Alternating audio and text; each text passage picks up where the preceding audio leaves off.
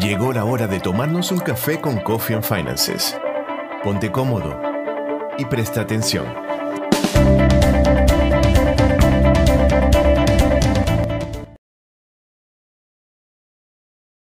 Buenos días, Manny. ¿Cómo, ¿Cómo pasaste ese fin de semana? ¿Qué más? Buenos días, Carmen. Muy bien. Tuve un evento con el Comité Cívico Boliviano aquí en Nueva York. Eh, sofresado, tú sabes, todas las actividades, claro, el domingo las actividades con, donde uno queda bien con, como decimos en Venezuela, con Dios y con el diablo.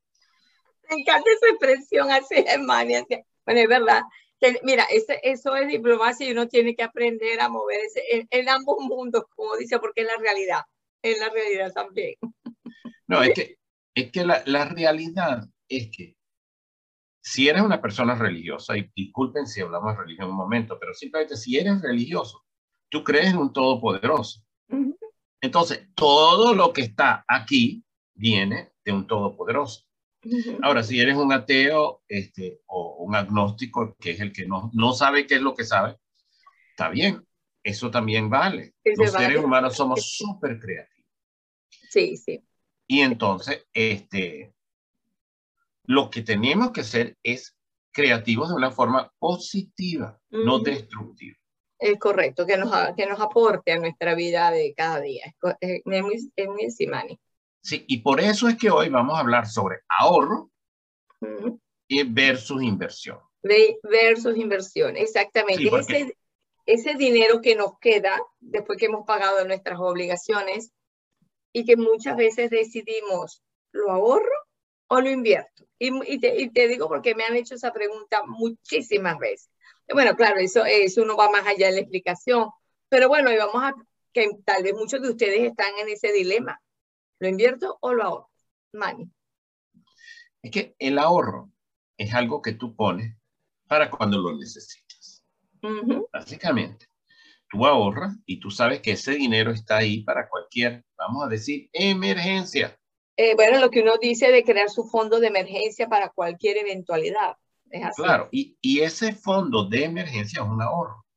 Si tú estás ahorrando para los estudios universitarios de tus hijos, bueno, ese es un ahorro a más largo plazo, pero también tiene un destino claro. Y si surge una emergencia relacionada a los hijos, uno se siente que sí, ese dinero está ahí para eso. Para eso, es correcto. Entonces, básicamente, un ahorro es algo que tienes para utilizar cuando lo necesites.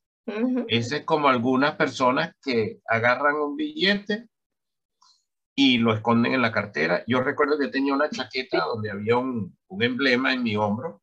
Y yo abrí un poco el, el, emblema, metí un billete, yo era estudiante, de 10 dólares para emergencia. Volví a coser mi, mi broma y entonces yo cargaba 10 dólares de emergencia. Claro. Cualquiera dice, Manuel, 10 dólares es mucho. Bueno, cuando yo era estudiante, sí era dinero, pero además yo no necesitaba mucho dinero. Yo necesitaba dinero para poder tomar el tren para llegar a mi casa. Claro, que para eso era, que para eso te alcanzaba más que suficiente. Entonces, fíjense, un ahorro incluye cuando uno le pone al niño el cochinito o el cualquier cosa, el niño guarda monedas y entonces ese ahorro el niño, yo sé que con mis hijos yo les enseñé que cuando tenían el, el, pote lleno, ese pote entonces podían comprar un juguete, podían comprar otra cosa. Pero fíjense, el ahorro tiene un propósito, propósito. y está disponible. En términos financieros lo llaman líquido. Eh, liquidez. es una liquidez que tú tienes porque ese dinero lo tienes para allá. Exactamente, así es. Entonces, en el ahorro tú no estás buscando realmente ganar intereses, que mucha gente trata de ganar intereses, hace algo, pero el ahorro no paga mucho interés. No, porque claro, como es un dinero que tiene que estar disponible en cualquier momento en caso de emergencia, los instrumentos financieros que hay para eso pues son son, son, son, pueden pagar una tontería, pero no es realmente eso lo que te hace crecer el, el dinero de manera exponencial. La inversión y porque hoy es que vamos a hablar un poquito de inversión nada más para diferenciar. Claro, los dos. La inversión es más a largo plazo. Sí. La inversión es poner a tu dinero a producir dinero. Que es una forma muy sencilla.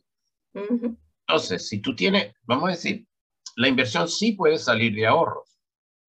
Porque si tú estás ahorrando y de repente tú dices, wow, mira, tengo aquí en mis ahorros 50 mil dólares, ¿de dónde salieron? ¡Wow! ¡Qué maravilla! Yo no necesito 50 mil dólares para emergencia. Déjame poner la mitad, 25 mil dólares en una inversión. La inversión que tú quieras, ya tú piensas, bueno, es un dinero que en cinco años me puede producir 500 dólares, 1000 dólares, más, tú decides tú decides, claro, dependiendo del instrumento que escojas, lo es. Claro, y hay personas que con 25 mil dólares en el bolsillo van y se compran una casa para arreglarla y venderla al año, a los dos años, a los tres años. Están pagando hipoteca durante ese tiempo, posiblemente, o alquilaron la casa y la casa se está pagando sola. También es posible, exactamente. Es una inversión, o sea, pues ese dinero a generar más. No, y de hecho, este, Carmen y yo tenemos una, una amiga, Maggie, la mujer de la, de la hipoteca. Madeline, Madeline Escobar. Madeline, y ella, este, ella es una, una maravilla, porque ella hasta, y yo estaba conversando con ella, porque ella dice, a veces el mejor negocio es que te compran una, un edificio pequeño con varias, este, con varios apartamentos. Sí. Y si tú vas a vivir en uno de esos apartamentos por cierto, cierto número de años, el gobierno te da dinero, te da un préstamo más bajo, te hace de todo y alquila los otros apartamentos y el edificio se paga solo. E, y tú estás viviendo. Está viviendo, es verdad. Eh, sí. No, no, no, es que es una inversión. ¿Que hay riesgo con una inversión? Sí. Es verdad, pero también hay riesgo con ahorro, no, no nos vamos a caer a mentir. Sí, exactamente. mira, si no pones el dinero a trabajar, el riesgo que la inflación pierde el valor.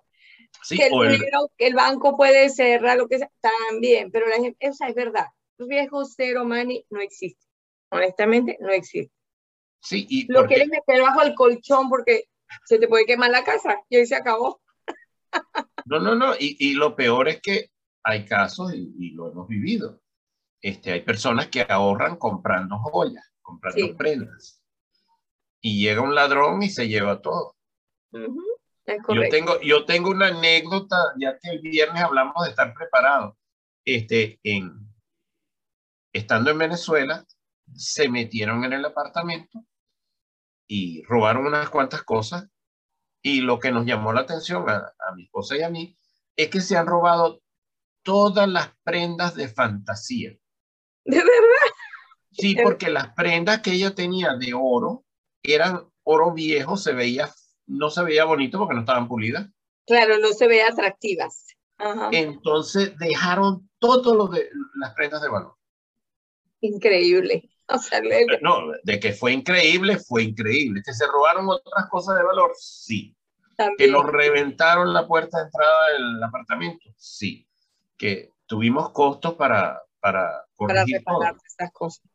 Pero lo importante ahorita de este ejemplo es que el ahorro que teníamos en las prendas de valor no se perdió por suerte. Por suerte, sí. Por suerte, porque hay, otro se lleva todo, fantasía de verdad y pierde todo, es correcto. sí, pero esto, esto para cargar, tú sabes, tenías que ver qué cargaban eh, simplemente es interesante cuando uno piensa que tiene un ahorro, ¿cómo lo va a proteger? Eh, mira, yo, yo, también te tengo una anécdota que tú sabes que, bueno, cuando yo me reúno con mis clientes, pues claro, uno tiene que haber, hablar mucho con ellos para saber su situación. Y uno de ellos me comentó algo, también justamente hablábamos de hacer un, un foro de emergencia, porque claro, uno tiene que saber si la persona está en capacidad de seguir pagando sus cosas. Y, eh, y yo le digo, acuérdese que tener el dinero en la casa tiene un riesgo. Y me dice, ni me hable de riesgo de tener dinero en la casa, señora Carmen, le voy a contar lo que mi esposa hizo. Y yo le digo, ah, caramba, ¿qué le hizo? Me dice, yo ahorraba y eh, aparentemente en la casa, en el, en el basement, tenían un refrigerador viejo que ya no lo utilizaba. Y entonces el señor era tan desconfiado, pues desconfiaba del banco, de toda la gente, él era su dinero, él era el que controlaba su dinero. Él ponía ese dinero en bolsas plásticas y lo metía en el congelador de ese congelador. Ajá, que nadie iba a buscar ahí. Salvo que un día la señora se antojó de regalar el congelador y no lo dijo. Y cuando se llevaron el congelador, ella feliz, ya le quedó el espacio, que ese congelador viejo, horroroso, que se estaba oxidando. y así regaló el congelador con los ahorros del señor dentro. ¿Qué te parece? Y esas cosas pasan. Suenan como de chiste, pero pasan. Es que pasan.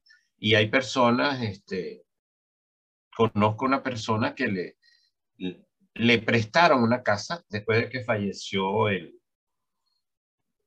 el señor, el esposo, la esposa lo pone, y él, él se puso, como él, él era constructor, se puso a hacer reparación en la casa y de repente se dio cuenta que el hombre había escondido paquetes de dinero debajo de tablas del piso, en, en las paredes, en todos lados. Y, él me dijo que él, se, él habló con la señora y se puso a abrir y a sacar el dinero y dárselo, porque es una persona honesta. Sí, sí, sí. Y de verdad, espero que todos ustedes sean honestos, porque yo soy una persona que sí sé que el bien siempre me, me viene.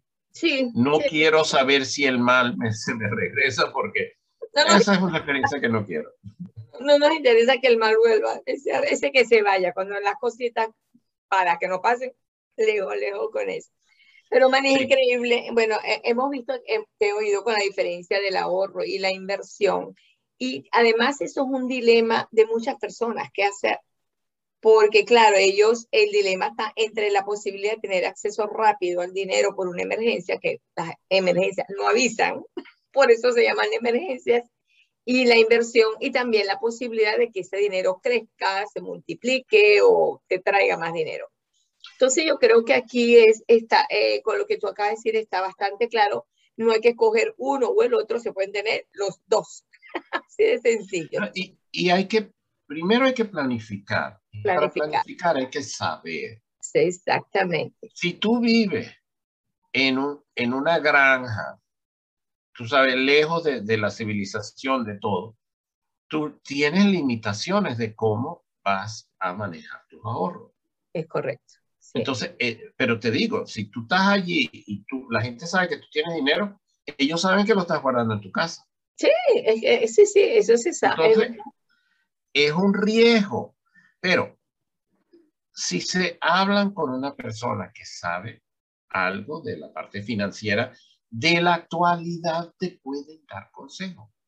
De la actualidad, es correcto, porque hasta... De la actualidad, porque, ahorita hay muchas soluciones. Muchas soluciones y, los, los, instrumentos financieros han cambiado porque se han adaptado a la nueva realidad que estamos viviendo también es correcto. Sí, ya el trabajar en efectivo no lo está haciendo mucha gente.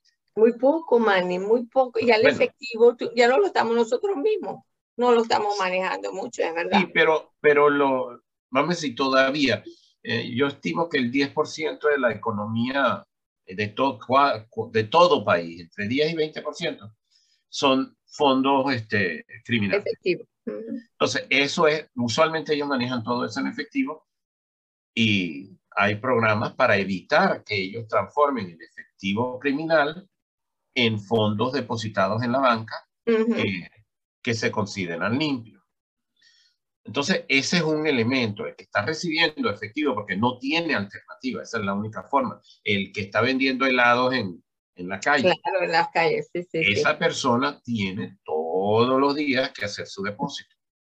Pero tiene la facilidad de que la mayoría de los bancos le dicen cómo hacerlo. Ahora, si te pagan con cheque, la ventaja es que con un celular y una cuenta bancaria, tú sacas la foto del cheque y ya te aparece el depósito, tú marcas que ya lo depositaste, lo guardas y, y ya tienes tu dinero en tu, en tu cuenta y puedes ahorrar. Claro. Entonces, eso es, porque si no aquí esto pica y se extiende. Mañana vamos a continuar hablando un poco sobre esto de cómo hacer ahorro, cómo construir tu ahorro.